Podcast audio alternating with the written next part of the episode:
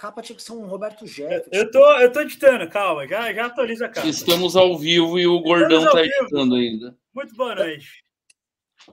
Estamos ao vivo, Gordão? Estamos ao vivo. Atenção, estamos ao vivaço para tratar da, dessa, das loucas aventuras de Roberto Jefferson e seus amigos, né? Uh, tipo um MBL News extraordinário, com Bisotão, Will Balada e Renato Bolota. Tudo bom, galera? Certo. E é o seguinte, legal. Assim, o cara que até agora fez os melhores tweets e que trouxe os melhores pontos até agora dessa história foi o Bisoto. Então vamos deixar o Bisoto colocar, contextualiza tudo, Bisoto, faz, faz o teu que aí a gente vai tateando aqui. Boa noite, galera. Vamos começar o negócio então. Mais um dia divertidíssimo na, na série chamada Brasil, que começa a ganhar contornos dramáticos nesse final de, de temporada, aparentemente final pelos próximos quatro anos mas que parece não querer acabar. O, o roteirista deu uma acelerada e agora os personagens começam a, a radicalizar cada vez mais, a, a, fechar o arco narrativo. O que parece, tudo é, é, é no campo da especulação, Renan, Renato, Gordão, porque está tudo muito estranho. Como que o Roberto Jefferson estava preparado para a chegada da PF? Quem avisou? Delegado? Presidente da República? Por que, que o Bolsonaro, no primeiro, na primeira manifestação, praticamente se solidariza com ele? O, o primeiro tweet, não só do Bolsonaro, era uma ordem unida. O Mourão falou a mesma coisa, que era, não era aceitável os xingamentos e agressões a Carmen. Ele nem menciona o atentado a bala e granada. E vendo as imagens do carro da PF agora no final do dia, com as informações chegando mais redondinhas, o que se tem claro é que foi uma tentativa de homicídio, foram mais de 20 tiros ele disparou como se não houvesse amanhã. A granada, por algum milagre, ou explodiu longe dos caras, aconteceu alguma coisa que foi só, só pegou estilhaço. Granada. É um atentado terrorista. Teve um claro atentado terrorista. Aí vem a pergunta: por que, que o Bob fez isso? Ele surtou sozinho? Por que, que ele exigiu o ministro da Justiça e por que, que o Bolsonaro atendeu tão rapidamente? Tão rapidamente. O presidente da República botou um avião da FAB e fez o ministro ir para lá. Isso é muito sério. Isso é muito sério. Para negociar com um terrorista que tinha acabado de atentar contra a vida de agentes da Polícia Federal. Tudo já foi dito sobre o, o, o que, que, teria acontecido se fosse com o MST, se fosse o Boulos, se fosse, se fosse um petista aleatório fazendo isso. Como é que com o Bob não acontece nada? E aí, no final da tarde, o, o doutor Tancredo tinha uma frase espetacular. Ele dizia que em política não existem coincidências. Se é coincidência, não, não pode ser. Não tem isso. Acontece na vida, não acontece na política. A governadora do Rio Grande do Norte sofreu um atentado. Ao final de uma carreata lá em apoio a ela e ao Lula, foram feitos vários disparos, ela foi tirada às pressas, eu não consegui maiores informações. Parece uma coisa orquestrada. Parece que o bolsonarismo jogou a toalha. É, chega a ser até um pouco estranho, porque as pesquisas dizem que está um empate dentro da margem, mas é um empate. Pelo menos era isso até ontem, é dois, três pontos. Se pegar a espontânea, por exemplo, da Paraná, para mim é a mais precisa de todas até agora, porque ela capta o não voto. Aparece lá 16, 17% entre branco, nulo e não sabe, não respondeu. Que é mais ou menos o que vai dar no dia da eleição, 20%. E ali nós temos um empate, tem Lula 44, Bolsonaro 42. O que, que levou o Bob a, ter esse gesto tresloucado? O, gesto de. É um gesto de desespero, de alguém que sabe que acabou e, assim, o que, que levou ele a gravar aquele vídeo contra a Carmen? Sabendo que estava incondicional, sabendo que a condicional tinha uma série de, de limitantes, ele faz o vídeo claramente para provocar essa prisão. Ele provocou a prisão e planejou é, no detalhe ali. E aí, o que se viu em seguida, logo após o atentado, você pega influencers, por exemplo. Rodrigo Constantino saiu imediatamente em defesa de Roberto Jefferson. A Jovem Pan passou o dia em defesa do, do Roberto Jefferson eles foram mudar a narrativa, e a narrativa está mudando aos poucos agora no fim do dia, que aparentemente o devem ter detectado em pesquisa a tragédia que foi tentar defender um maníaco atirando contra policial. Isso vai, isso afeta a base deles. E aí chama a atenção mais uma vez. O Bolsonaro espera para mudar a narrativa quando o Roberto Jefferson já está preso. Tipo, agora eu estou tranquilo, agora eu posso dar porrada nele, que nada do que ele faça pode me afetar e uma porrada que ele deu chamando de criminoso. O que, que o Roberto Jefferson disse para o Bolsonaro, que ele provavelmente deve ter dito algo, para fazer o ministro ir tão rápido? Por que, que logo que o ministro chegou ele se entregou? Por que, que logo em seguida a entrega, o Bolsonaro chama ele de criminoso e dá um cavalo de pau narrativo? Tem muita ponta solta, tem muita ponta solta. E aí, assim, a, gente que acompanha a rede, Renan, Renato, ou, vocês acompanham mais grupo de zap, inclusive, grupos grandes aí de bolsonarista, eu estou em alguns, é, vejo alguma coisa. O clima é de radicalização crescente, de ao ver a derrota, falar em pegar em arma, em secessão aqui no Sul, se fala isso abertamente, se fala em separar o Sul do resto do Brasil, os CACs estão ensandecidos, tem muita merda solta. Será que resolveram testar o tentar a sorte e ver o que, que acontecia? Deu muito errado. O, o saldo político e, e, comunicacional até agora é muito ruim para o bolsonarismo. Final da tarde, o Xandão suspendeu a conta do Bernardo Kister também. É, tá fora, ele tá numa conta reserva, continua tweetando. É um golpe clássico desses vagabundos em rede social. Cai uma conta, eles têm duas, três prontas.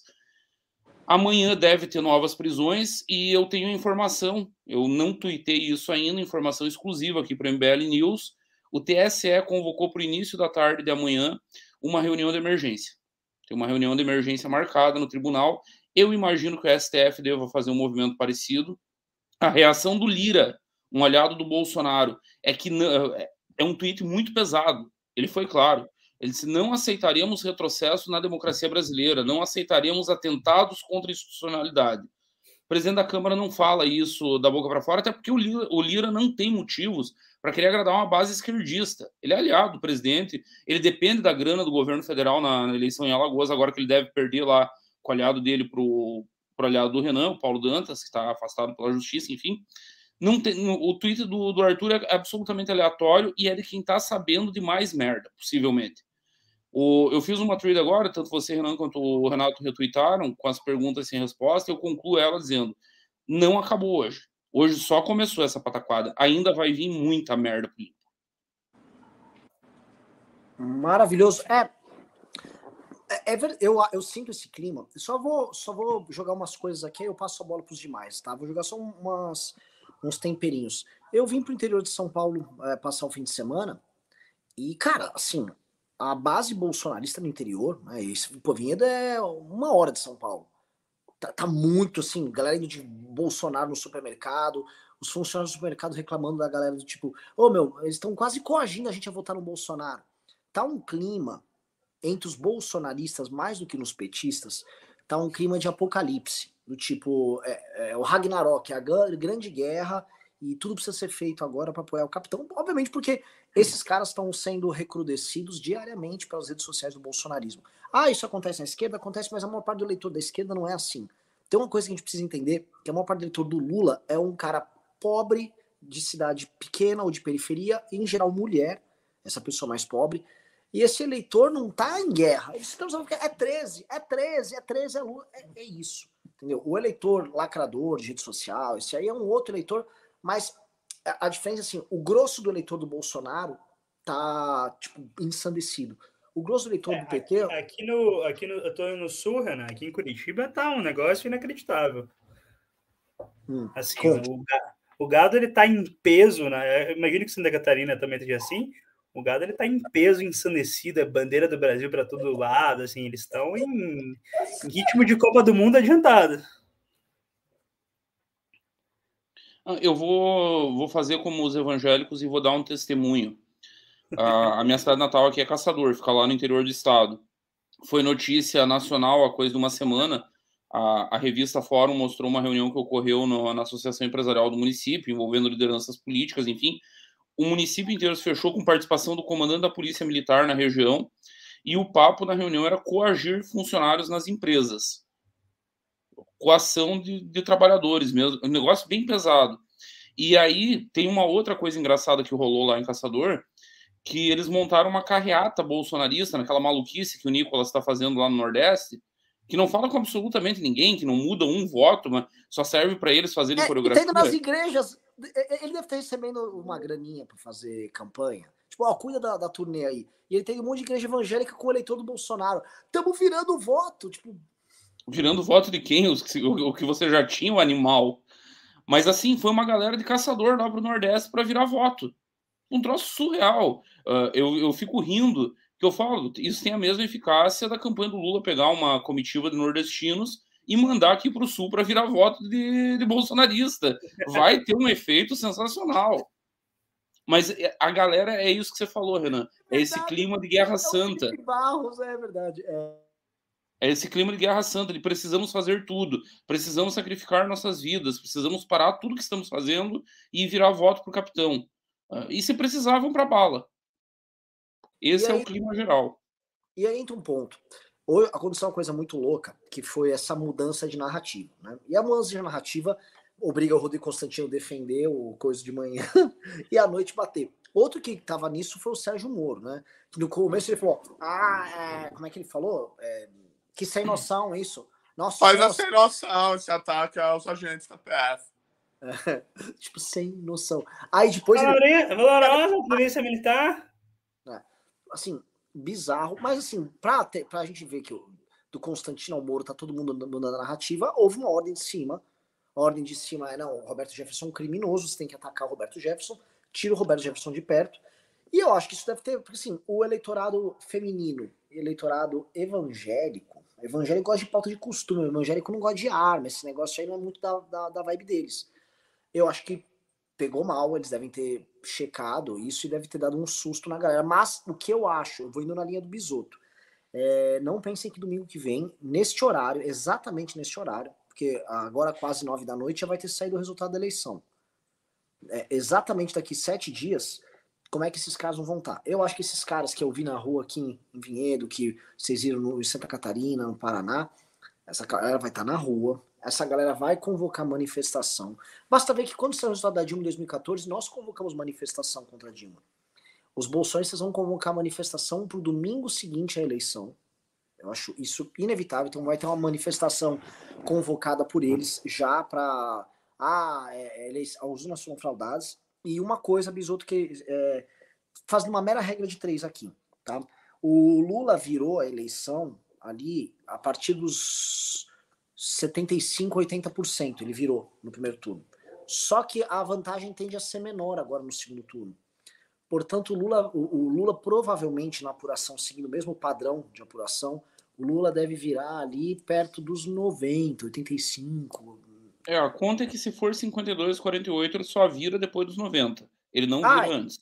Aí as teorias conspiratórias que o Bolsonaro está plantando há dois anos e meio, todas elas vão vir à tona. É isso! Eles viraram na reta final! É igual em 2014. Que, enfim, é, é, a gente sabe como é, que, como é que funciona essa lógica. E aí, é, o, o gado amalucado vai pra rua. O gado amalucado vai pra Eu acho que já vão pra rua domingo. Já vai ter manifestação domingo.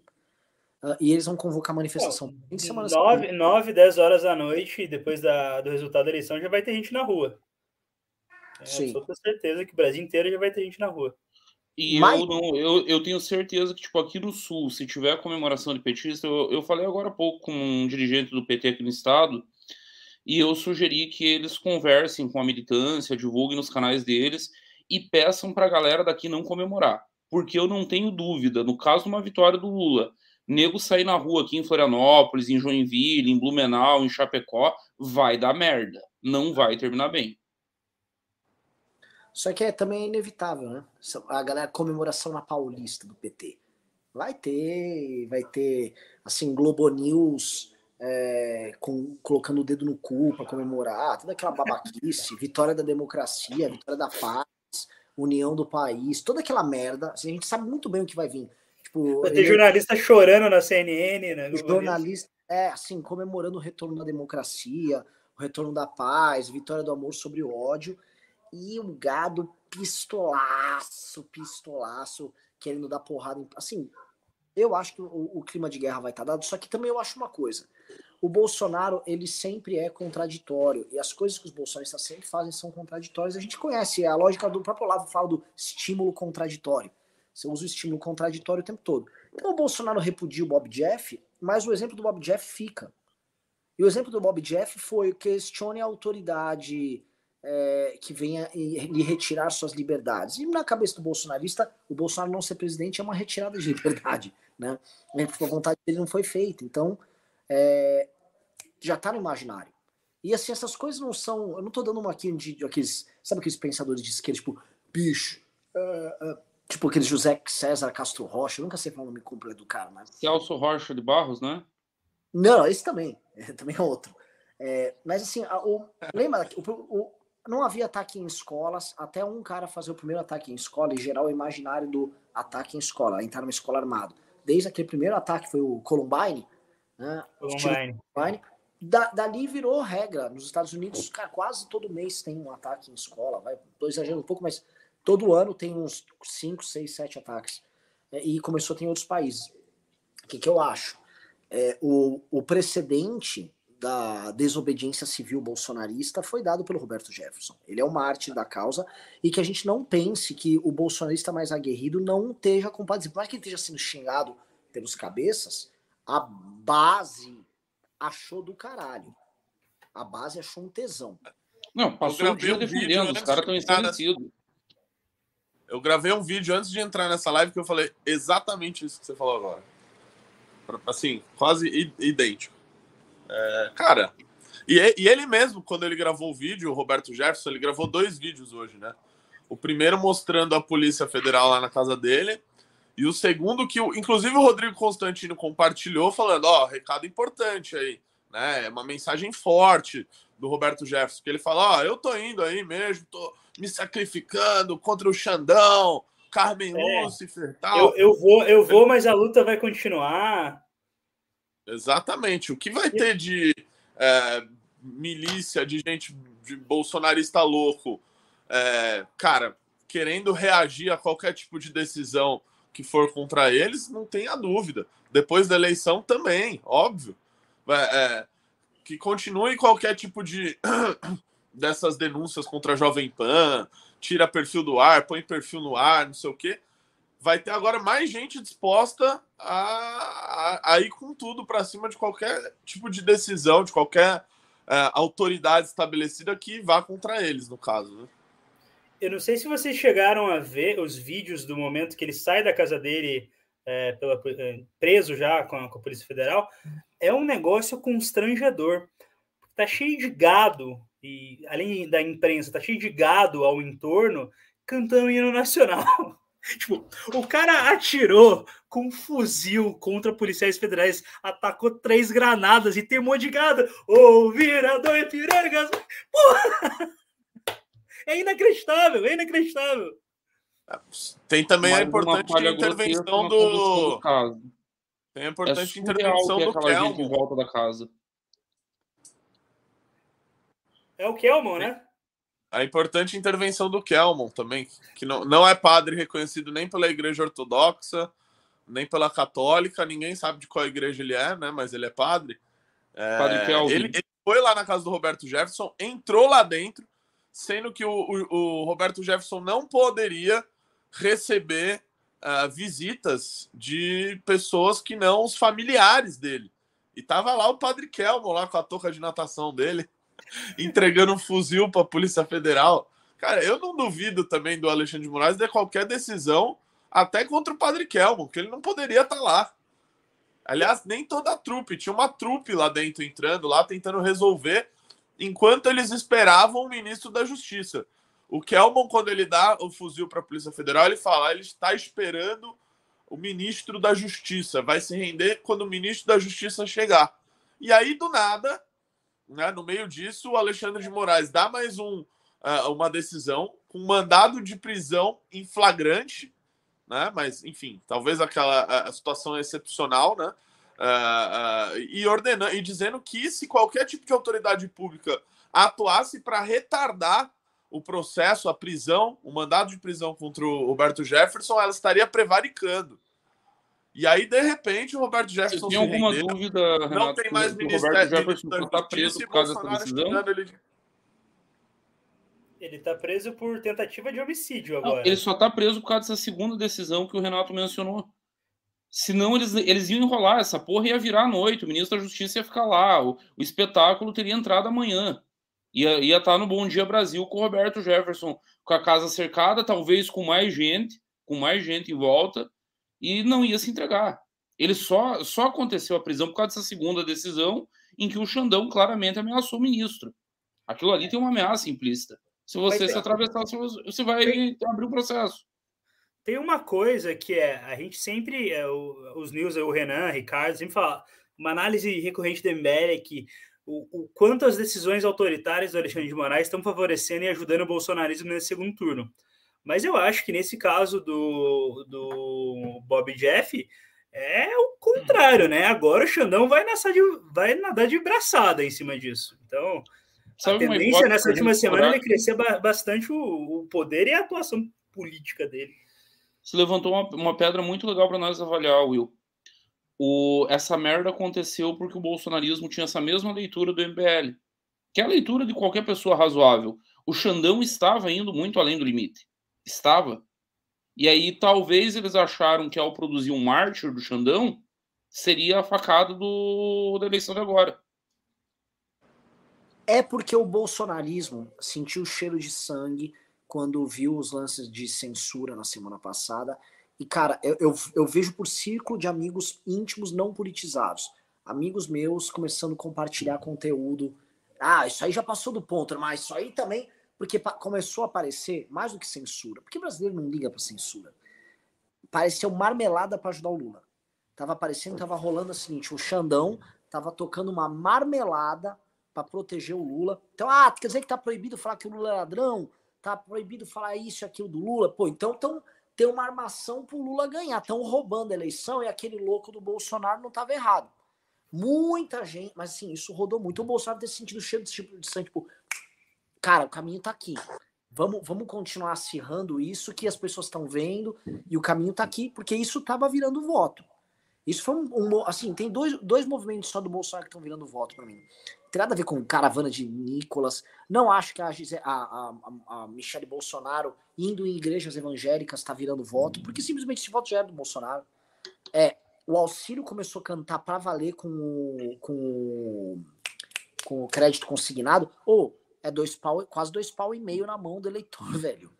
Do, na véspera da eleição, o cara pega dois pau e meio e não vai precisar pagar. Isso é maravilhoso. É dois pau e meio na mão do cara. O cara fala, puta que pariu, 2.500. Ô, meu, ô, meu papai Bolsonaro. Qual que é esse aí, Renan? Tô precisando pegar também. É, então, é, uma boa. é uma boa, cara. É, e não, e não só isso, né? Tem todas as outras. É, o auxílio taxista lá é de 4, 5 mil, né? O, do, o de caminhoneiro são mais de 40 bilhões de reais. E aumentou o número de beneficiários do Auxílio Brasil. aumentou pra caramba. E coincidentemente, o Bolsonaro subiu de 32% para 40% nessa faixa, né, nas, nas, nos beneficiários do Auxílio Brasil. Além de aumentar o número de pessoas pegando, ainda estão dando um empréstimo aí de R$ 2.500. Sim. Então, assim, ele está crescendo nesse grupo e eu acho que isso vai fazer alguma diferença de votos. E esse negócio de pegar pessoas que não iam votar ou eram indecisos ou era um voto nulo. Esse cara, ele estava começando a fazer uma conversão baseado na ah, o PT é pior, então roubando para ajudar o PT. Então estava funcionando isso. Eu acho que isso do Jefferson tem que ver se isso melhora essa narrativa ou piora. Esse é o ponto. Porque eu acho que todas as vezes que a gente. Uh, o bolsonarismo fez. É, gerou esse, esse tipo de raciocínio em mim toda vez que a gente faz uma análise, a gente tem que sempre desconfiar da capacidade do eleitor em ter algum papel crítico. Às vezes o eleitor achou revolucionário, incrível, não ligou que o Bolsonaro ficou bravo e falou: esse Xandão é um filho da puta mesmo e dane-se.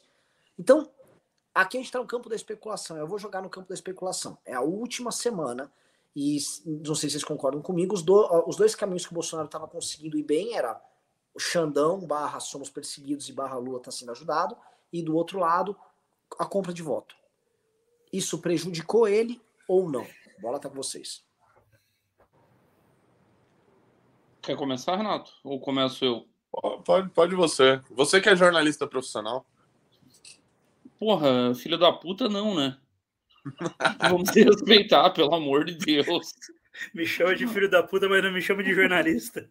Não, jornalista profissional é pior, é, é ofensivo, é, é revoltante cenas lamentáveis nessa live. Eu acho o seguinte, Renan, uh, vamos para o campo da especulação. Eu senti o Bolsonaro nesse segundo turno, esse eleitor que você menciona, indeciso, que estava propenso talvez até anular e que estava indo, é o eleitor moderado que deu a vitória para o Bolsonaro em 2018. O Bolsonaro ganhou em 2018 com 55% dos votos e boa parte da vitória veio desse eleitor moderado. É um eleitor que votou no MBL no primeiro turno, que votou talvez em Tucanos, que, que se dividiu aí entre partidos de direita, tá, até uma direita mais fisiológica. Esse eleitor que tinha saído durante a pandemia estava voltando agora com todas essas medidas. E com uma campanha na TV, na TV, no rádio, eh, na comunicação oficial, que não tem nada de carluxismo, que foi para o marketing político tradicional.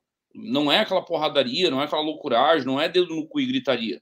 Um Bolsonaro que vai para entrevista, que vai para sabatina, é, exceto aquele primeiro debate na. Que... Não, não, já no primeiro debate. Ele está modulando a voz. Você vê um Bolsonaro tentando falar assim. Olha como eu sou calmo e eu não vou matar ninguém. Eu sou uma pessoa muito legal. Ele está tentando construir esse personagem de um Bolsonaro mais centrado, mais equilibrado. Esse personagem hoje acabou. Eu acho que o negócio de hoje é um, um divisor de águas. Fudeu com ele com mulher. Mulher gosta de segurança. Homem gosta de aventura. Nós já, nós já discutimos isso, inclusive, em off. É, é da natureza de cada gênero. Homem saía da caverna para caçar, a mulher fica dentro de casa cuidando da, da prole. E aí ela fica dentro da caverna, ela quer segurança, ela não, não quer maluquice. Ela não quer um doido que possa trazer Iana para a porta da casa dela. Ela não quer tiro. Ela não quer granada explodindo um, na tentativa de atacar um policial com granada. E o muito ruim de hoje é que o ataque não foi o Xandão. O Xandão estava de boa na casa dele, cercado de segurança, com um monte de gente protegendo. Foi contra policiais, e o policial, no imaginário do próprio público do Bolsonaro, é um ser quase mítico, sagrado, é, é herói. É, tá louco, onde já se viu atacar a policial. O bolsonarista entenderia um atentado contra esquerdista e justificaria.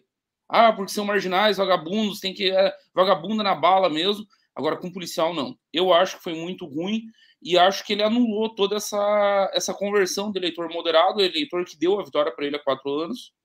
Acho que isso foi por água abaixo e a eleição para ele acabou. Não me surpreenderia, tem que ver agora o rescaldo disso, como é que o como é que eles vão processar a narrativa. Eles já fizeram duas hoje e ainda nenhuma funcionou. Eles estão claramente em contenção de danos. Vamos ver o que acontece até amanhã de manhã cedo, amanhã de tarde. Como eu falei lá na, na abertura, não terminou essa merda hoje.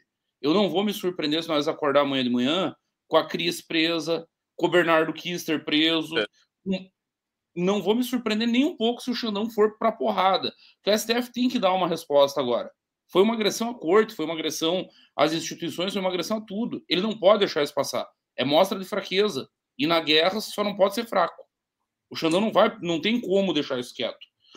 E aí o, o vídeo do, do, do, Bob contra a Carmen foi baixo. É outra coisa que afeta e mulher. Mulher escutando, ele chamando uma mulher em posição de poder. De arrombada filha da puta. Que, que dá o rabo e fica fazendo de conta que é a primeira vez que deu. Porra, ele falou isso numa senhora de 60 anos de idade. No eleitor médio não tem o que justifique uma merda dessas. Não tem. E ela não é. Tipo, a Dilma teve algumas licenças poéticas para agredir ela, que ela era política, ela estava ali no dia a dia, ela estava fazendo um monte de merda, a economia estava na merda. Ninguém sabe quem é a Carminha. É o mesmo efeito para o público geral que foi a agressão contra a Vera Magalhães. O bolsonarista delirou, porque eles sabem quem é a Vera Magalhães. O eleitor médio nem sabe, o eleitor médio não ouve essa mulher.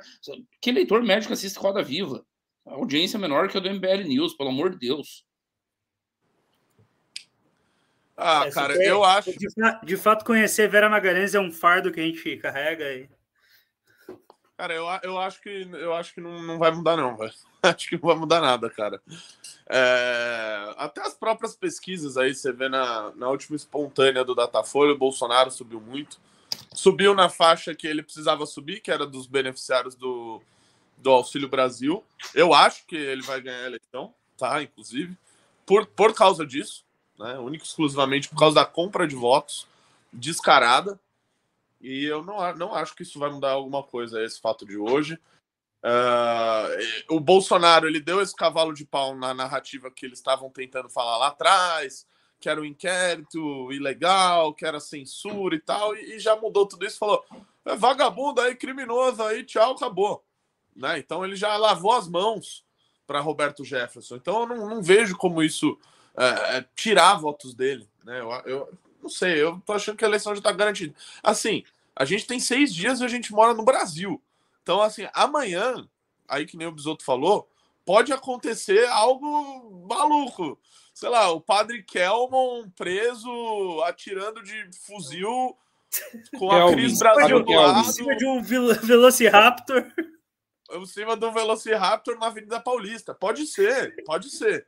E eu acho que o Xandão vai para cima agora, porque agora ele, uh, ele se legitimou, né? Uh, tanto que se não fosse até esse segundo mandado de prisão dele, ia estar essa patifaria até agora. Uma desmoralização completa para a Polícia Federal, promovido pelo, pelo governo federal. Né? Se, se o, o Xandão, aliás, nesse segundo mandado, ele até livrou um pouco a cara do Bolsonaro, né? Porque o Bolsonaro estava com o ministro da Justiça negociando com um bandido, com um terrorista, com a Polícia Federal na porta do cara sem fazer nada, né? Esperando o governo federal aparecer lá a pedido do bandido. Olha só que loucura. Então, se não fosse o mandado do, do Xandão, ia, ia ser pior para o Bolsonaro. E, e, agora o Xandão também está legitimado a fazer mais prisões. Ele tirou também, o Bisoto, do ar o, o, o Twitter do Otone de Paula, que ele tinha feito um vídeo dizendo que ele falou com assessores do hum. Bolsonaro e que eles garantiram para ele de que a, as Forças Armadas estaria uh, indo para o Rio de Janeiro para proteger o Roberto Jefferson, que ele estaria em segurança. Eu nem consegui ver esse vídeo, porque eu já cliquei lá, já está fora do ar. Né? É, é, e isso é fruto muito também da decisão que o TSE tomou de conceder ao Alexandre de Moraes poderes totalmente monocráticos e autoritários, que ele está tirando do ar todo mundo agora. Tá saindo assim, um atrás do outro. Falou uma bobagemzinha aí, ó, tá caindo do ar. O Antônio de Paula é mais inclusive, um caso desse. Inclusive, eu queria deixar bem claro que todo mundo nessa live acha que o Alexandre de Moraes é um grande democrata, né? Um, um expoente da democracia. Então, só deixar essa mensagem. Agora te falar um negócio né? né? Vocês viram, né? A gente viu que a coisa tá tão caótica que o Bisoto falou uma coisa, o Renato falou outra completamente diferente, né? E eu não tenho a menor ideia, porque eu, realmente eu não sei, eu não sei dizer se ele, ele se beneficiou. Não, eu gostei do tweet que você fez, que você falou assim, olha, não, não dá para saber se isso vai mudar é. ou não. Mas estamos todos os três no campo da especulação aqui, a verdade é, é essa. Exato, tá, exatamente. Eu, eu acho o seguinte, a base do Bolsonaro, tá, aquele cara que tá rodando de carro no meio do Paraná, ensandecido com a bandeira do Brasil, fazendo as rotatórias na cidade dele sempre Tava aqui em Vinhedo, um cara igual, tinha um ser similar fazendo isso em Vinhedo aqui. Entendeu? Ele tinha um saco da caixa do supermercado. Esse cara achou um tesão. Esse cara achou um Esse cara falou assim: tô animado, tô animado. Assim, não, não vamos desistir. Se, se, o, se o golpe vier e o Lula ganhar, a urna foi roubada e estarei com os pelotões à, à, à procura de uma briga. Eu acho que esse cara tá assim. Agora, esse cara já vota no Bolsonaro. Porém, tem uma coisa, essa é por que, que eu, assim, eu dou um braço a torcer para quem fala que o Bolsonaro é, se, se beneficia? Que se por um lado o indeciso realmente, eu vou no do Bisoto, quem estava indeciso achou isso bizarro. Do outro, o bolsonarista, cara, é, esse é, uma, é um segundo turno de muito mais de levar a galera para votar do que e, e, evitar abstenção do que sair às vezes ganhando eleitor novo. Às vezes você levou a tua massa para votar e ganhou um pouquinho, não, faz a diferença. Não, não tem mais indeciso. Não tem mais indeciso. Os indecisos são 2%. 2%. Não Concordo tem mais. Renato, o cara que está dizendo que é indeciso hoje, ele já decidiu e por algum motivo ele está escondendo, ou ele é. simplesmente não vai votar. Esse cara pode considerar não voto a maior parte. É, tanto que eu, eu, eu tive é, uma grande programação de ontem para hoje que eu fiquei assistindo highlights da super live do Bolsonaro. Né? E, e eles falaram muito disso, de que uh, o indeciso não era um, um, foco agora, que o foco era quem estava votando em branco e nulo, que era o dobro, de, dobro ou triplo de indecisos, e principalmente levar os mais velhos para votar no dia. Levar o foco pessoas... é a gente. não, não, não, não, não, não, não, pera, o Renato falou o ponto que eu ia chegar. O, onde eu acho que reside a estratégia deles, até com esses Nicolas, esses caras da vida, é pegar quem você tem e você chega pro teu núcleo familiar e fala quem não votou. Pô, leva o avô, porque foi o que o Biden fez para derrotar o Trump. É. A lição da eleição americana foi pegar um estoque de eleitores que simplesmente não iam votar e você disponibilizar esse estoque. Eles fizeram isso com voto por carta porque o cara não fez nada. Ô, voto, tô votando por você aqui, tal, e mandava carta, foi assim que os democratas ganharam. É, eu acho que, é, assim, é, é o caminho que o Bolsonaro está buscando. Tipo, o que, que eu posso extrair desse bagaço de laranja para votar? É só espremer um pouquinho mais o bagaço de laranja. Acho que eles estão tentando fazer isso. Se eles mantêm esse eleitorado super recrudescido e espremem a própria laranja, às vezes sai um milhão de votos ali que precisa, dois milhões. Considerando a Paraná, e é o que eu considero que está mais próxima, que está mais redonda, são dois pontos. Só que aí às vezes a gente esquece, quando a gente fala de dois pontos, ela está na margem. Mas a, a, lógica diz que está na margem correta. Que o Lula tem esses dois pontos. Nós estamos falando de 4 milhões e meio, 5 milhões de votos, gente. Teria que mudar nesse universo. Tem que mudar. No eleitor do Lula, 2 milhões de votos. Que mesmo. Ah, vamos dizer que o, o Lula tem uma abstenção recorde. Não, não acredito. E já vou explicar para vocês o meu ponto sobre abstenção, que é o histórico. Não é nem pesquisa. Em 2006, por que, que Alckmin fez menos votos no segundo turno do que no primeiro? Abstenção. A abstenção se deu aonde? São Paulo, com eleitor de classe média que pegou o carro e foi para Santos, foi para o Guarujá, foi para a praia, foi fazer um churrasco, foi fazer qualquer coisa mais interessante do que a chatice de ficar em fila. Como é que eles Posso... tiveram uma puta mobilização de velho no primeiro turno, Renan? Aquele Posso negócio. Do... Pode. É deve? muito verdade. O Alckmin fez o contrário do que o Bolsonaro está fazendo. O Alckmin baixou o tom no segundo turno. Ele foi para um debate que ele subiu o tom, aí alguém falou: Ah, você está mandando mal, o público está. Você vai lembrar dessa história. E aí a famigerada qualitativa, uma merda.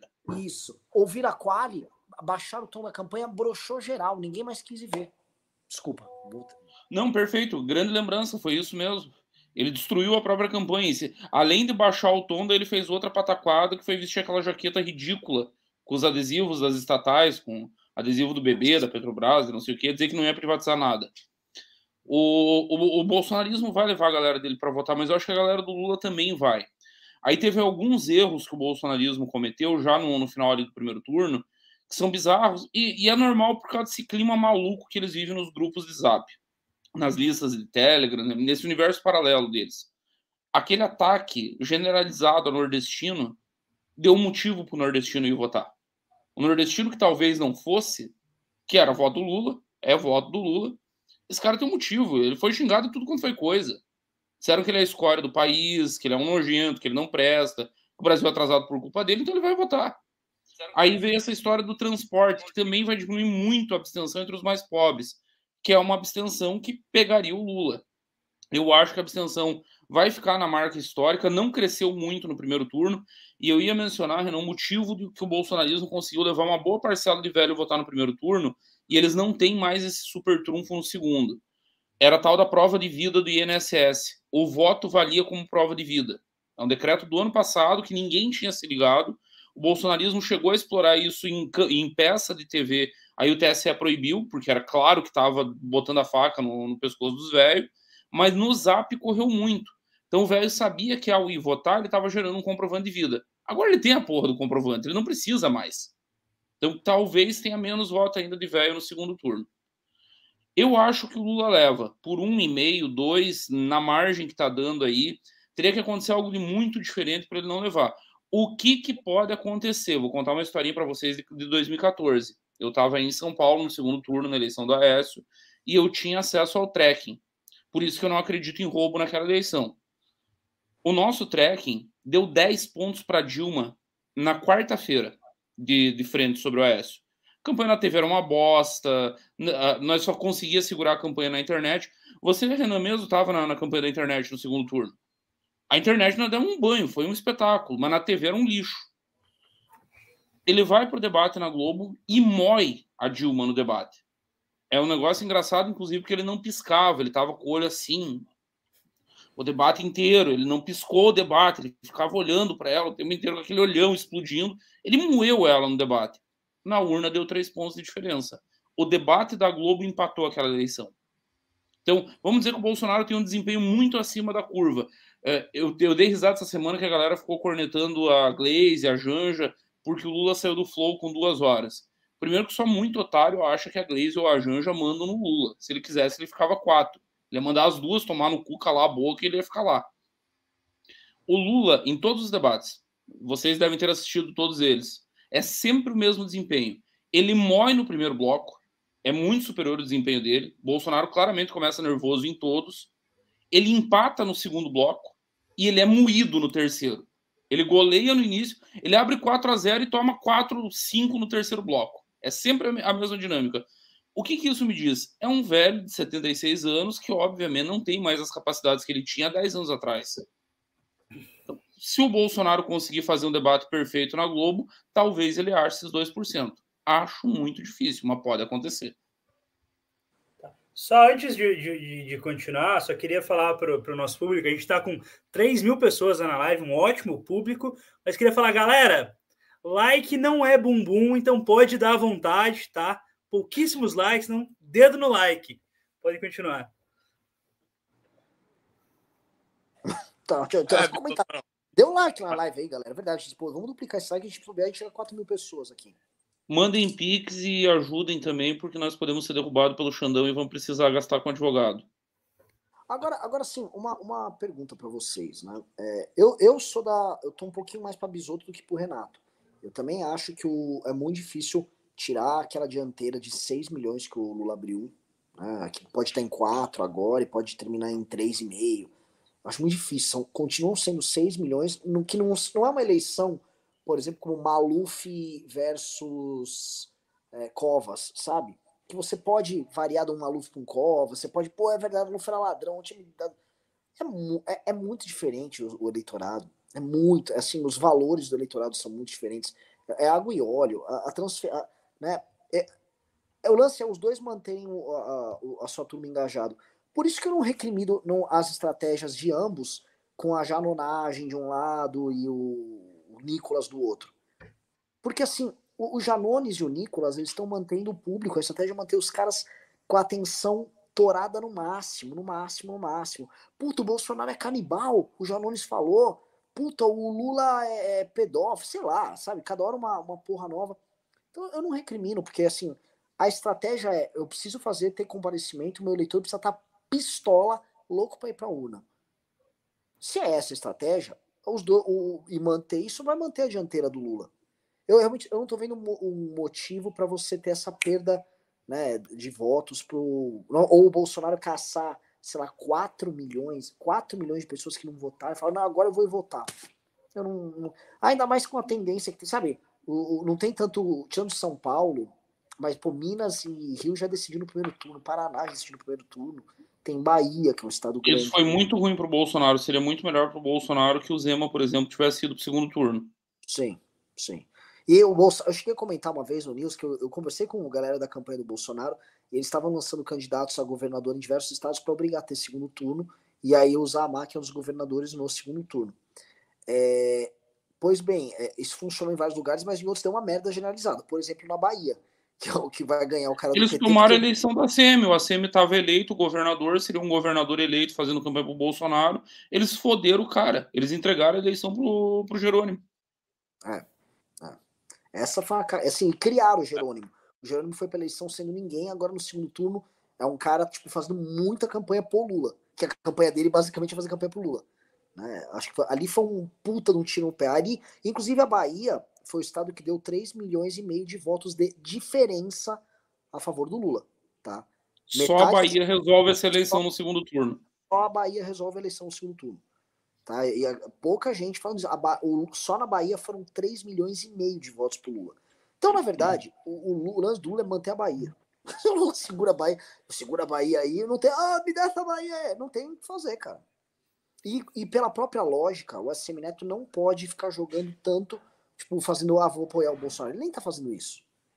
Não, se é, ele fizer, ele perde uns 20% do que ele fez no primeiro turno. É, então tá o eleitor baiano é lulista. É tipo o eleitor catarinense que é bolsonarista. Não, não tem o que fazer. É da natureza do, dos lugares. Você lembra da eleição é, de 2010, o, o Bisoto, que é, foi, foi em 2010, que, porra, o, o, concorreu um cara do, do DEM, à época também, esqueci o nome dele, contra o, o Jacques Wagner. O cara até foi bem no primeiro turno. E aí o do PT depois, assim, assim a, o PT tem chegada na Bahia. Eu acho muito difícil fazer essa virada na Bahia. O, o bolsonarismo tá, tá, esperando muito de Minas, muito, muitos caras estão investindo pra caralho. O Zema já deu desculpa, já disse que o eleitor mineiro é desconfiado, sabe que não vai virar. É, então. É, Eu não, eu não sei, eu não, não cheguei a ver a questão de, de gasto de fundão e tal, mas o que eu estou vendo na rua é material do Bolsonaro a rodo. Como que tá essa aqui? Vocês sabem como está essa questão de gasto? Da, você está no Paraná, Will. Will, você está no Paraná, cara. Tipo assim, é, é, você está na Bolsolândia, velho. Aí, não... vou, vou, te dizer o que está acontecendo, Will. Eu sei porque eu estou acompanhando o gasto. O fundão o Bolsonaro não tem mais nada. PL torrou no primeiro turno e não foi com ele. O, o Bolsonaro fez a campanha quase pelado no primeiro turno. O que aconteceu no segundo, e aí eu vou fazer uma análise aqui marxista. Está havendo a maior luta de classes da história do Brasil. Só não é aquela clássica descrita pela esquerda. De um lado, nós temos a elite brasileira que mandou no país desde a redemocratização, que é uma elite financista, fincada em São Paulo, é Faria Lima, são os intelectuais, são os jornalões e do outro lado, uma elite emergente para quem o Bolsonaro deu voz. O agro, empresários emergentes como Luciano Hang. Aqui em Santa Catarina tem um grande transportador que, inclusive, estava envolvido na, no financiamento daqueles atos antidemocráticos, tal de Dalsóquio, que bancou o Zé Trovão. Esses Dalsóquio da vida, do dono de transportadora, nunca foram ouvidos. Você vai ver, esses caras têm 500 caminhões na frota deles. Cada caminhão custa meio milhão de reais. Estamos falando aí só de patrimônio de caminhão de 250 milhões de reais. Esses caras estão botando grana. E no segundo turno disparou as doações de pessoa física para o Bolsonaro. Não, no primeiro elas não doaram. Explodiu assim no segundo turno. Não, a curva é isso aqui. É, é bizarro o negócio. É bizarro. Então é por isso que o Bolsonaro tem essa presença. Mas é o que o Renan falou, Will. Você está no Paraná, eu estou em Santa Catarina. Provavelmente, se a gente fosse lá no Nordeste ajudar o Nicolas na sua missão heróica de virar voto, nós só encontramos material do Lula. A Raquel Lira está numa guerra no Pernambuco. A mulher se chama Raquel Lira, é, é filha de usineiro, é da elite mais tradicional pernambucana. Ela está numa guerra para tentar incorporar o Lula na campanha dela. O Lula declarando voto na Marília, pedindo voto para Marília, e a guerra da Raquel é para dizer que não é bolsonarista. Um militante dela colocou um adesivo do, do Bolsonaro no peito dela no evento. Ela nem viu, é nítido que o cara chega do lado, ela não está vendo, e empurra um adesivo. E aí o pessoal da Marília fez imagens, ela tá ensandecida nas redes, dizendo: não, pelo amor de Deus, botaram em mim eu não vi. Se eu tivesse visto, eu tinha arrancado. Eu não sou do Bolsonaro. Então o Nordeste tá assim, o Sul tá ao contrário, e vai ser isso até o final. Para mim, essa luta de classes gigante que tá rolando. De um lado estão financiando o Bolsonaro, e do outro é o Lula, com o Globo a tiracolo, com os, os, grandes jornalistas todos, com tudo que está empurrando a candidatura dele. É uma luta por quem vai mandar no Brasil para os próximos anos. Puta, é, eu acho que é, é... Agora uma pergunta agora, assim, pra, é, uma, uma, espécie de uma... Você entrou, acho que, no cerne da questão. O bolsonarismo veio para ficar. Eu acho que o bolsonarismo virou mainstream. É, e eu acho que essa, a gente vai olhar... Porque, assim, o Bolsonaro não foi um bom presidente. O governo dele foi uma bosta. É, mas o Bolsonaro é um fenômeno carismático que a gente pode botar aí num rol. Vamos ver aí. Olhando historicamente, Getúlio, Jânio, uh, Juscelino, talvez, Getúlio, vamos. Então, Get... É, então botar Getúlio, Jânio, Lula e agora o Bolsonaro. E só que a diferença que a gente tem agora é que o Getúlio concorre, tá concorrendo com o Jânio. Né? No sentido de o Lula está concorrendo com o Bolsonaro. E é raro essas figuras carismáticas históricas se encontrarem num, num clash. E, e, na verdade, sim, eu acho que o bolsonarismo veio. É muito triste falar isso, mas eu acho que o bolsonarismo veio para ficar. É, porque não, 2018 a gente podia falar foi um acidente, tinha uma revolução acontecendo e esse cara viu o cavalo selado, montou no cavalo selado. Beleza. Só que ele passou os quatro anos pegando eh, esse o antigo eleitorado antipetista, e acho que não existe mais antipetismo, é bolsonarismo. E esse eleitor virou bolsonarista. A ponto de não ter mais espaço para o mais hominho.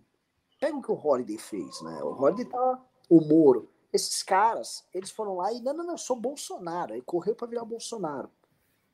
Entendeu? Já que você mencionou Sérgio Moro, Renan, deixa eu só confirmar uma informação. É verdade esse boato que está rolando que vai ter um ato de desagravo para mim durante o Congresso?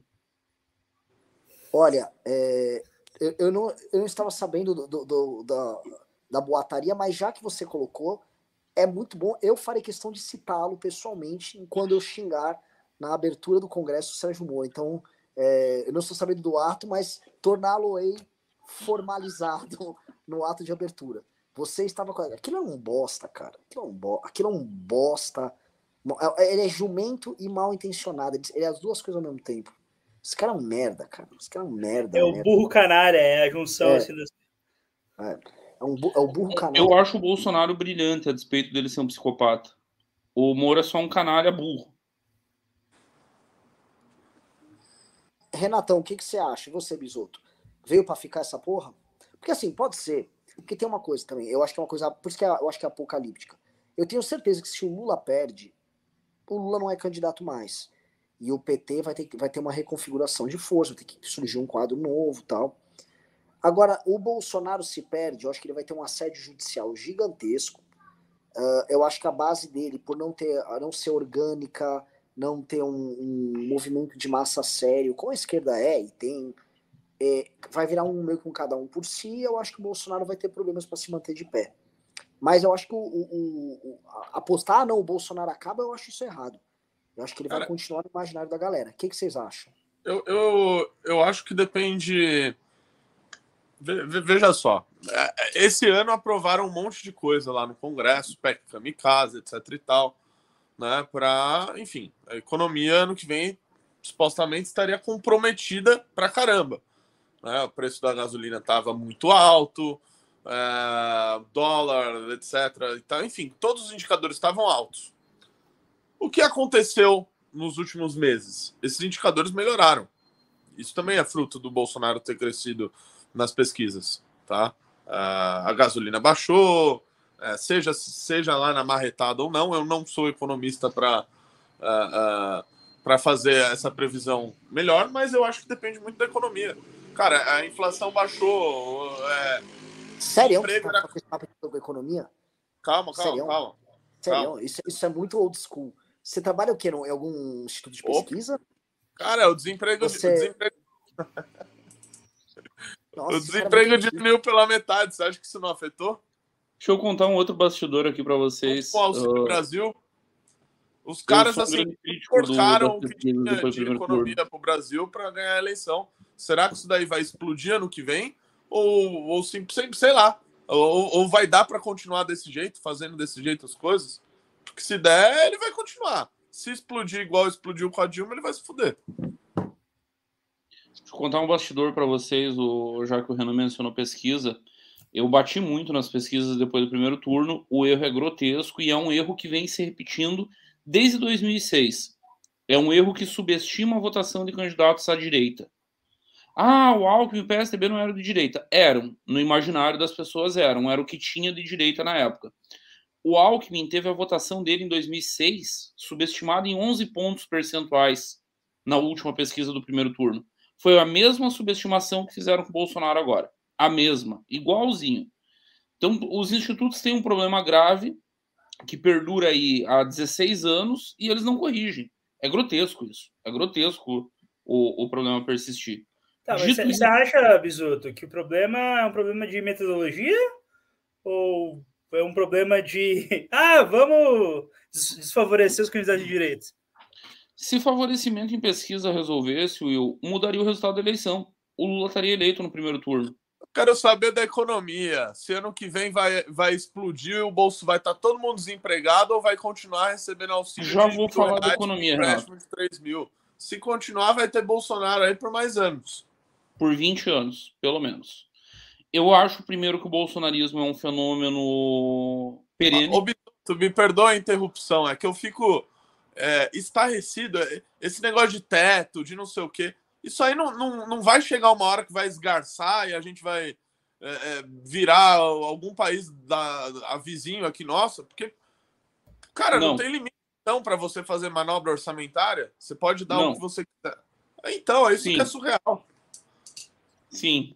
O, nós caímos durante muito tempo. Eu, eu já faz algum tempo que estou rompido com esse conto do vigário, que é o conto do vigário da Faria Lima, que é o conto do vigário de banqueiro, que você pode fazer o que você quiser desde que você pague os juros e, e continue pagando a dívida, enchendo o rabo de banqueiro de dinheiro. O, o teto foi feito só para garantir pagamento de banqueiro. Não tinha a menor necessidade, não tem sentido, não tem lógica. País do mundo nenhum adota esta merda O teto é um atentado contra a democracia.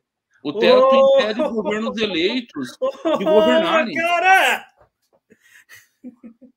O teto impede Ai. governos eleitos de governarem. O cara se compromete com uma pauta na eleição, e a minha grande crítica ao Xandão e ao Supremo é essa: o cara não consegue governar. O Bolsonaro não conseguiu nomear um delegado na PF porque o Xandão decidiu que ser amigo da família é impedidor legal. Porque o STF decidiu que ser amigo da família é impedidor legal para nomeação.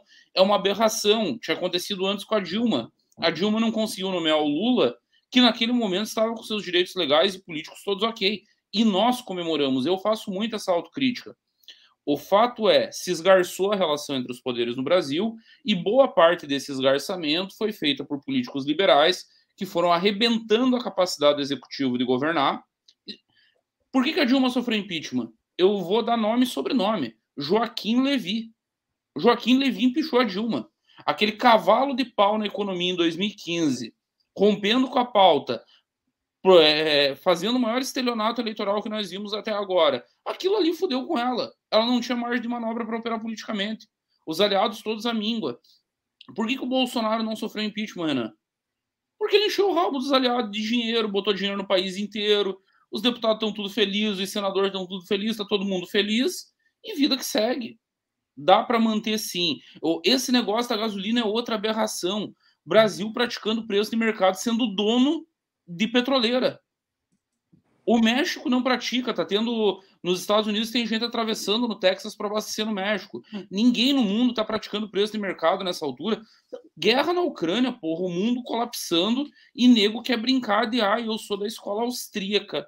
Eu, eu uso as melhores práticas capitalistas ideais. Ah, vai tomar no cu, velho. As pessoas Aqui, têm que comer. As pessoas o, têm o que viver. O, o chat está completamente revoltado com o Eduardo Bisotto nesse momento. Então eu já queria já aproveitar e fazer mensagens aqui. Então, eu queria aproveitar e fazer um jabá. Eu, eu, Se você quiser xingar o Eduardo Bisotto ao vivo, mandem pix e pix gordo xingando. Teremos o sétimo Congresso Nacional do Movimento Brasil Livre.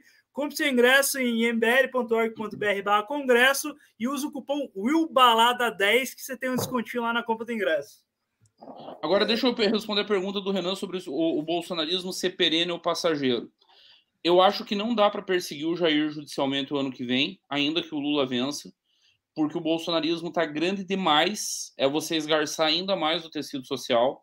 Algum tipo de pacto mantendo a unidade no país, o Lula vai ter que fazer. Ele vai ter que costurar. E esse pacto passa por não perseguir nem o Jair, nem os filhos, nem as figuras mais destacadas. Vão pagar a conta otários como o Tony de Paula, que é um Zé Mané, é um ser insignificante. Daqui a pouco um pastor de fundo de quintal vai ser preso também porque usou a igreja, alguma merda assim. O Silas Malafaia não, porque esses garços tecido social. Um, um Valdemiro Santiago, o Edir Macedo vai estar no governo. Vocês têm alguma dúvida que no dia seguinte o Edir é Universal estão no governo? Marcos Pereira, ministro do Lula? Ou alguém que ele indique?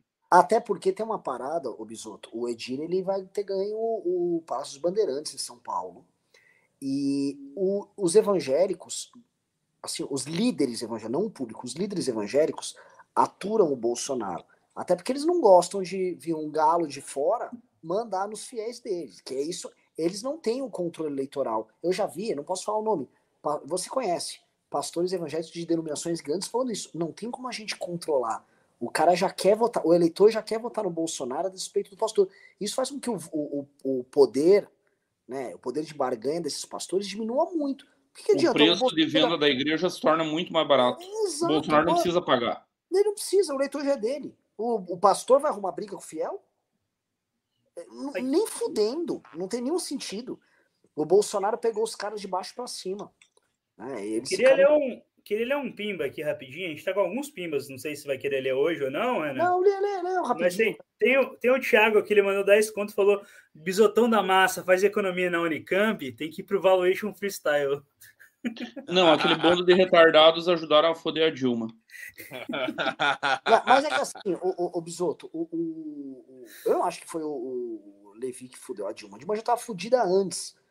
E, cara, você tem uma lava-jato e teve o surgimento da direita, né, cara? Você teve um 2013 no governo da Dilma e teve a gente que ressignificou as ruas depois. Foi um, a, a, Dilma pegou assim. Um, Só para lembrar, você lembra quem que aprovou o pacote de leis que possibilitou a Lava Jato, né? Foi, foi durante 2013. O... Sim. Quem que mandou ela ir para o Congresso?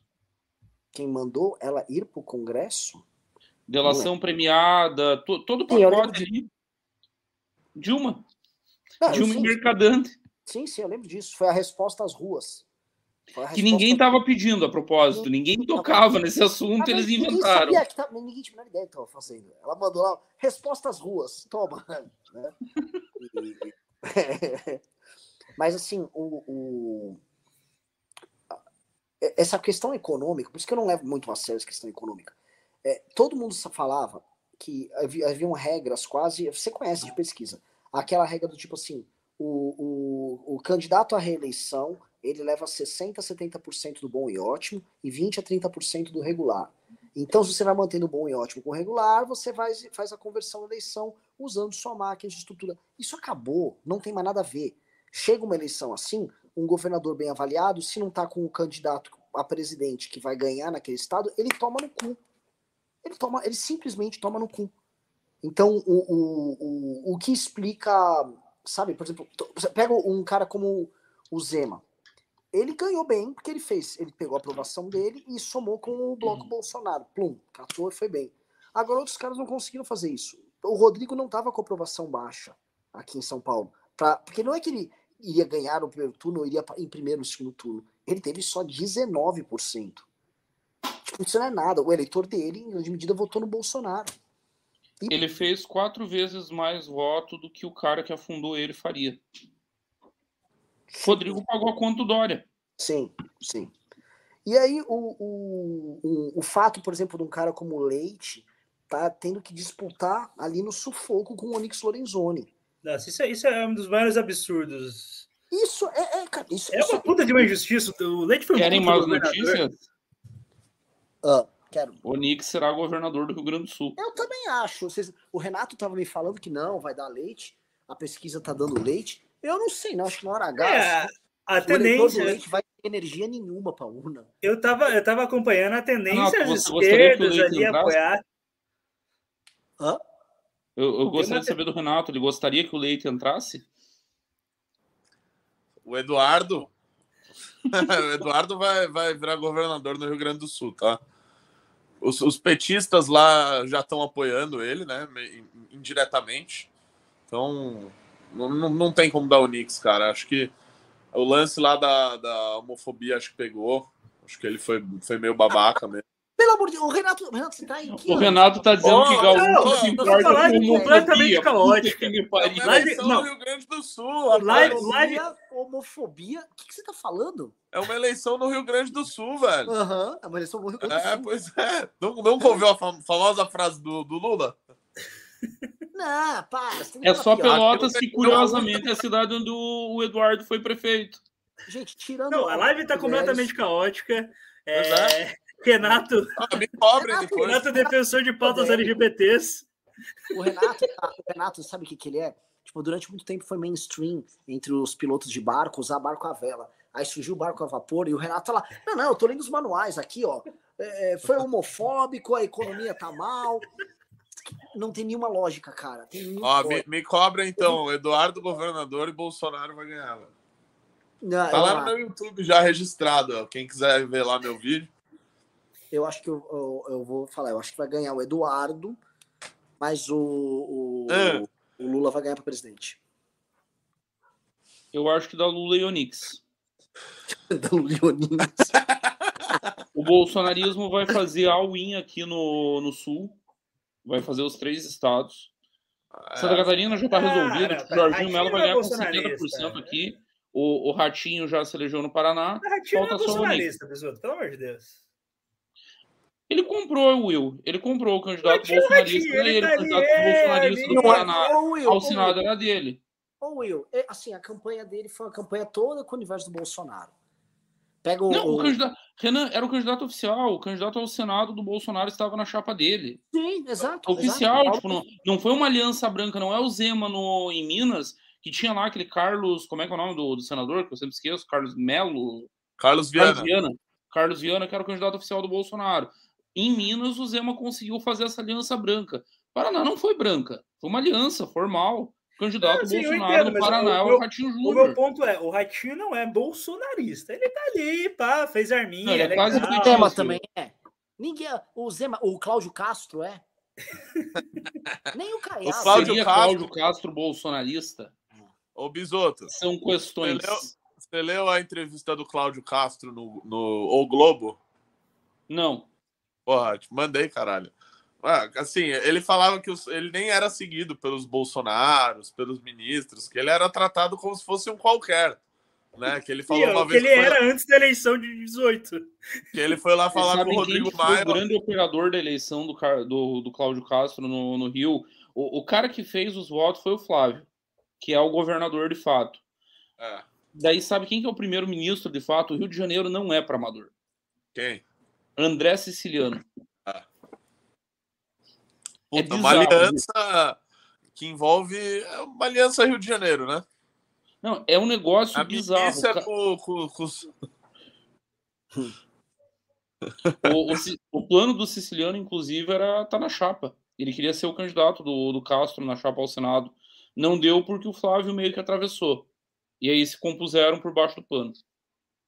Que é, é, é, o Rio de Janeiro é muito aquele filme Gangues de Nova York, que você tinha várias, sete gangues que uma hora disputavam, elas sempre iam se compondo para ver quem mandava em Nova York. O Rio é tipo assim, oh, juntou uma quadrilha de corruptos, chegou os milicianos, chegou os traficantes, como é que a gente se compõe aqui? E aí vira qualquer composição e meio que foda-se, né? Não, e era isso mesmo, que você pegar, era o PT com o Cláudio Castro, né, com o Bolsonaro junto, aí tinha a família Garotinho apoiando também o Cláudio Castro, junto tinha, sei lá, um pouco de Daniel Silveira, é, composição muito louca, né? Todo mundo junto aí. E, e, e, a, e os adversários eram o Freixo e o Molão, que um odiava o outro ainda. Então... É, não, é. e Freixo com César Maia de vice, que é uma chapa mais broxa ah, em Zona é Sul do que isso. Tinha o cara da OAB. Eu não sabia disso. O presidente da OAB tava junto. Felipe também. Santa Cruz. Felipe Santa Cruz. Eles montaram um bloco muito triste lá, velho. Cara, voltando à pergunta, o bolsonarismo é perene ou não? É. O, o bolsonarismo veio para ficar, vai ficar. O, o campo político do qual nós fazíamos parte, inclusive, que é a direita, foi engolido. Nós não vamos mais conseguir operar nesse campo. Aliás, nós até podemos operar como figuras marginais, e aí nós vamos ter mais ou menos o desempenho que nós tivemos nessa eleição. O nosso tamanho está dado, é grande, mas como um grupo minoritário que vai eleger parlamentares, eventualmente. E é isso. Aí o que eu, inclusive é o tema do, da minha palestra, eu passei para o Ricardo uh, da, da, palestra que eu pretendo dar no Congresso. O que eu acho que nós temos que fazer é criar um novo campo político. O bolsonarismo foi isso. Eles criaram um novo campo político. Havia uma direita hegemonizada pelo PSDB. O Bolsonaro mandou tomar no cu e criou outro. Surfou, aproveitou as, os movimentos de rua, aproveitou tudo que surgiu nesse meio tempo. Que nós temos que fazer um movimento semelhante com outras pautas é criar um novo campo. Ali dentro não tem mais o que resolva. E assim, ó, falando de figuras também. patéticas, uma que você mencionou, Fernando Holliday. Anota aí, 10 mil votos na reeleição de vereador. Porque o bolsonarismo absorve essas coisas, ele absorve. É, quer ir lá dar o cu e apoiar o Bolsonaro e dizer que o Bolsonaro é maravilhoso agora? O Holliday, inclusive, redescobriu que ele é gay, né? Um pouco antes da eleição, ele, ele tinha deixado de ser gay, Aí ele apareceu com namoradinha, ele era católico, conservador, praticante, ia na missa, descobriu que existia missa, e agora ele redescobriu que é gay, é um gay com Bolsonaro. É 10 mil votos porque o bolsonarismo compra isso para fazer propaganda, compra como uma boca de aluguel, mas o bolsonarista não vai votar nele. Esquece, ele não vai ser o cara, ele não é o Nicolas, ele não vai ser o Nicolas. O Nicolas é puro sangue. O Nicolas está onde sempre esteve.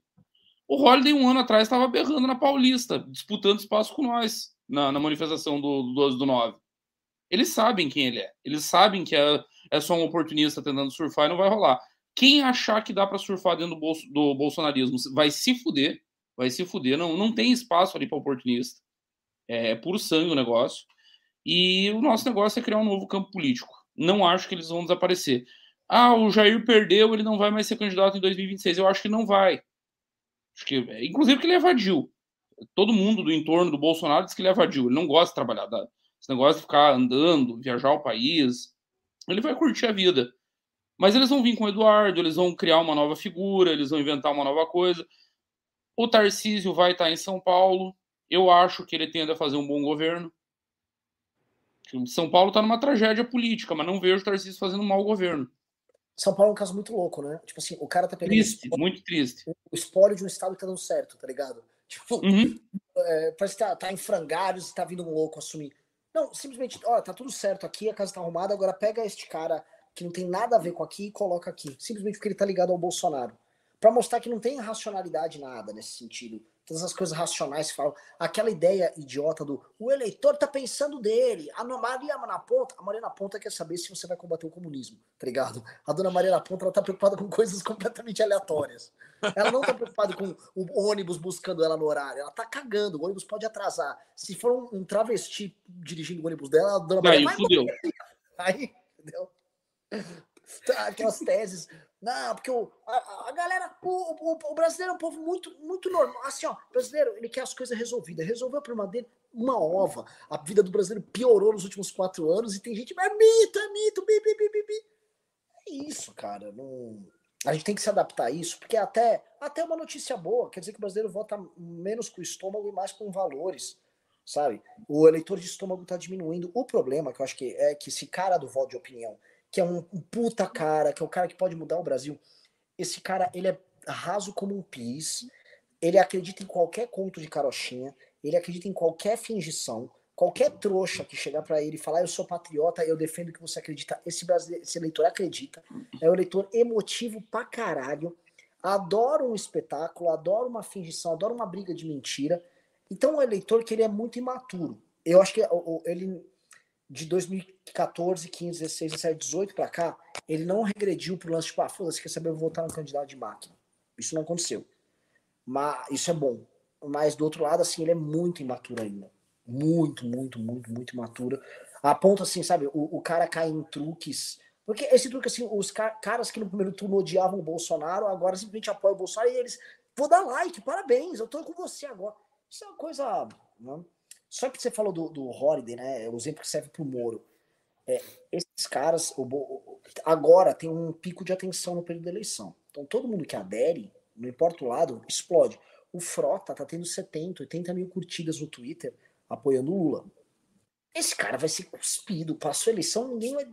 E também a audiência para esses temas após a eleição vai despencar, né? igual aconteceu depois de 2018. Você está tendo um pico agora, depois vai passar. Depois que vai passar, você faz o ajuste, só vai ficar quem é legítimo lá dentro, quem, quem pode falar em nome da, da causa, o PT de um lado e o Bolsonaro do outro. E eu concordo com o Bisoto, o futuro, a gente tem que criar esse futuro, porque qual é o campo que a gente vai defender? Né? O bolsonarismo ficou com um neoliberalismo misturado com, com um nacionalismo para inglês ver e um culto à personalidade ligada a ele. Né? Mas isso não resolveu, isso não virou um, um, um projeto sério. Então, onde esse cara vai parar? Né? Tem coisa mais séria sendo feita em outros lugares. Já para ficar para falar dessa linha, né?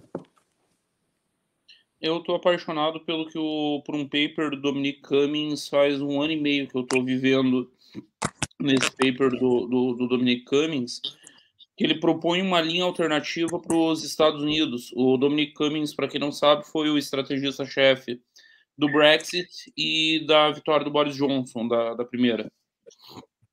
O, foi parte do gabinete do, do Johnson, inclusive, aí acabou brigando com o Johnson. E logo depois do Cummings brigar e romper com o Johnson, o Johnson caiu. O, o Cummings é um Bannon sem maluquice, sem, sem a doideira que o Bannon se envolveu, que o Bannon se envolveu com um louco no mundo inteiro, não é só nos Estados Unidos. E o Cummings tem um projeto para os Estados Unidos que eu acho que se adequa perfeitamente à nossa realidade aqui, Renan ele fala num custo de 2 a 3 milhões de, de dólares para montar isso nos Estados Unidos. Eu acho que nós podemos levantar isso aqui no Brasil e fazer um negócio parecido aqui no Brasil. Converte isso em real. Aqui é mais barato do que lá. Não... A realidade é outra. Uma das coisas que ele defende, por exemplo, é que quem quiser construir uma candidatura presidencial precisa de uma estrutura de pesquisa própria. Não é trabalhar com empresa. E essa estrutura, para ser montada, ela vai levar ali um, dois anos. Ele defende você botar os entrevistadores em cada estado, em cada região, esses caras conhecerem a realidade profundamente. Por que, que os institutos erram? O, o, o senso comum fala em manipulação de pesquisa, não é isso. É erro de campo, é erro de amostra, é, é erro de não conhecer a, a região. O, vou dar um exemplo. Por que, que tá tão, deu tanta merda no primeiro turno? O IPEC chegou a fazer pesquisa, não sei se no final eles ajustaram, botando 23% de evangélicos na amostra. Gente, não baixa de 30% evangélico no Brasil hoje. E os evangélicos estão dando ali 60 e poucos por cento para o Bolsonaro desde sempre. Era óbvio que uma distorção dessa magnitude vai afetar o resultado final. Outra coisa, a, a esquerda insiste na narrativa da fome no Brasil.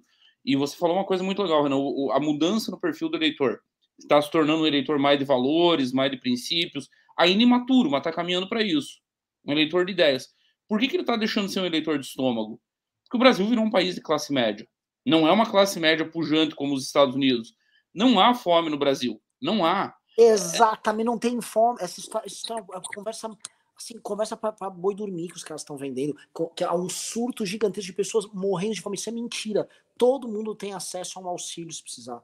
Não, Todo e assim, assim, a pessoa que está na rua, Renan, em São Paulo, por que, que nós temos essa explosão de morador de rua em São Paulo? 99,9% dos casos pode ir lá e olhar. É craqueiro, é droga. O nosso problema é de droga, não é de fome. O cara não está na rua porque ele perdeu o emprego ou porque ele não consegue o emprego. Se ele tivesse condição de trabalhar, tem emprego sobrando. Aqui em Santa Catarina está um negócio absurdo. No interior, as empresas estão tendo que mandar ônibus para as cidades vizinhas para tentar preencher vaga. E não consegue, tem vaga ociosa. Então, emprego tem. O Brasil é um país de classe média e como é que você lida com esse eleitor ainda imaturo? O que, que você oferece para ele? Não é discussão sobre fome. Esse papinho magro da esquerda é um dos motivos deles não irem para além da bolha. Ai, porque em nome dos 30 milhões passando fome, não tem ninguém passando fome, vai tomar no seu cu. Mentira! Cria vergonha na cara. É, é, é. Isso é. Ou, ou não, porque vacina no braço. Ninguém liga pra vacina. Ninguém vacina no braço e comida no prato, velho. É, é o leite. Voltando ao Rio Grande do Sul, o Leite também veio com esse papinho de vacina, né? Porra, puta papinho pau mole. Ele vai ganhar, cara. Repara que é tanto esse negócio de valor que nenhum Ô, só deixa, me, me parece bem... uma coisa. Você preferia que o Leite tivesse um papo pau duro?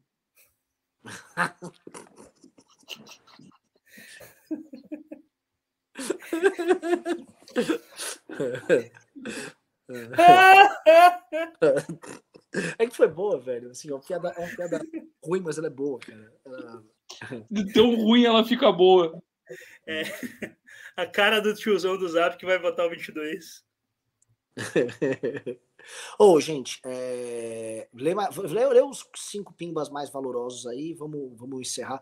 Ô, oh, vamos fazer news assim agora, nos próximos dias? Quero bisu. Eu sou parceiro, me chama que eu vou. Vambora. Aqui, o Klaus Melloman, o, aliás, o Daniel mandou cinquentão aqui.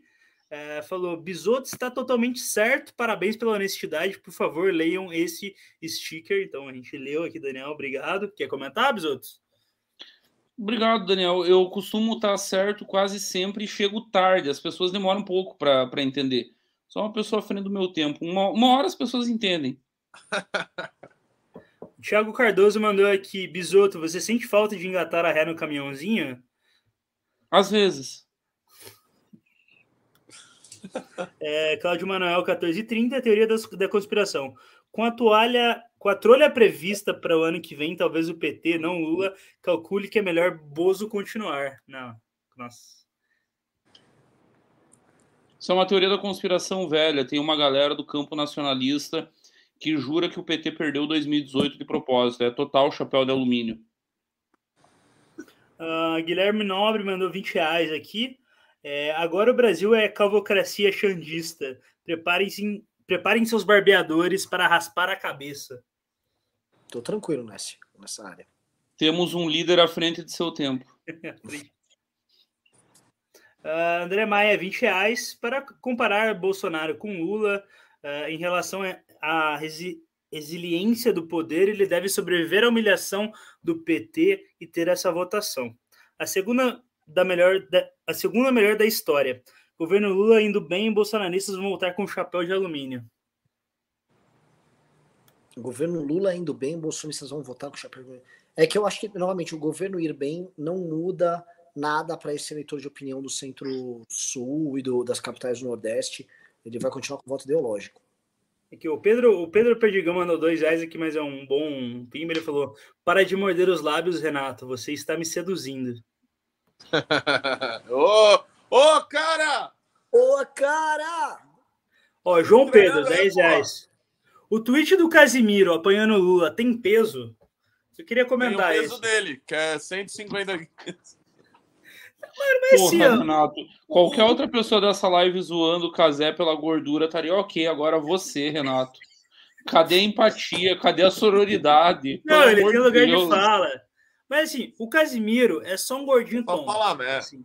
Ele vai falar, é, meteu essa, Vasco. É. Quem que liga pra opinião da porra? Tipo, qual que é a profundidade de conhecimento político da porra do Casimiro? O Felipe Neto é um merda, mas ele ainda ele se esforça. Mas Você desculpa. Isso, que, isso conta disso tudo que a gente falou hoje na live. Tem que ter algum. Tem que, tem que ser raso como o Pires, dar opiniões polêmicas e tô escolhendo um lado. É o que ele acabou de fazer.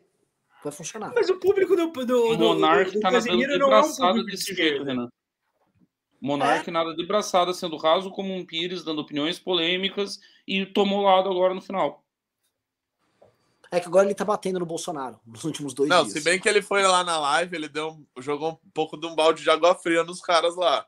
Não sei se vocês acompanharam. Não, Não? eu só vi que ele tava lá, eu não vi o que ele falou. É, ele chegou lá e falou: Ó, eu tô aqui que é contra a censura tal. acho- E eu acho que é o seguinte: vocês estão errados em censurar eles também e tal.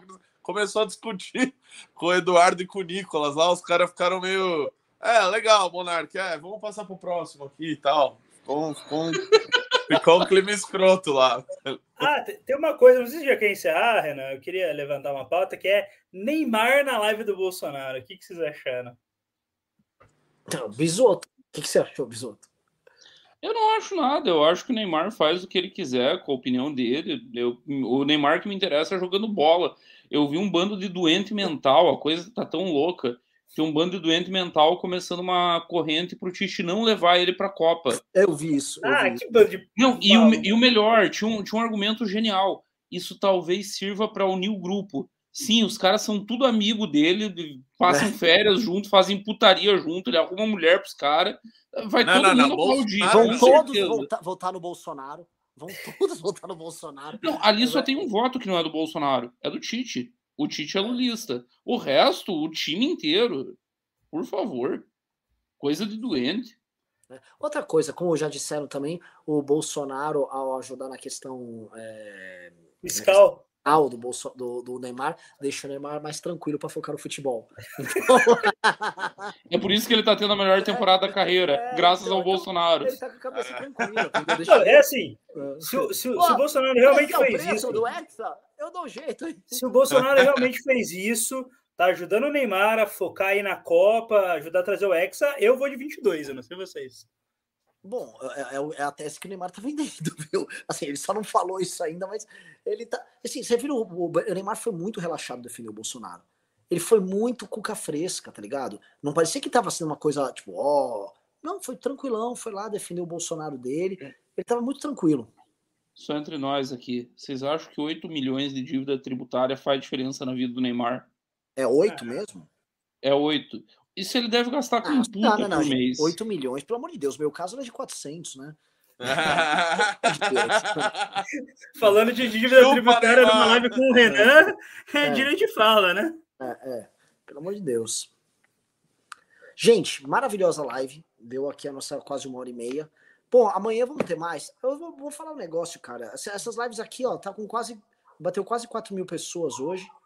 Vamos que vamos, vamos fazer mais lives assim, vai. Num domingo de noite disputando com a sabatina do Bolsonaro na Record. Exatamente. Então amanhã tem mais. Vamos fazer uma live assim amanhã. Considerações finais. Não tenho consideração, não. Tô, tô Eu só- quero fazer um jabá. Deixa, eu- deixa eu. faço trabalho. Tô fazendo, tô fazendo vídeo lá no TikTok, no Kawaii, na, no- nos caralho, quatro. todo dia tem vídeo novo. Então me sigam lá, William Rocha PR. Sigam o William Rocha, PR. Sigam o Bisoto, sigam o Renato. Fomos. Valeu.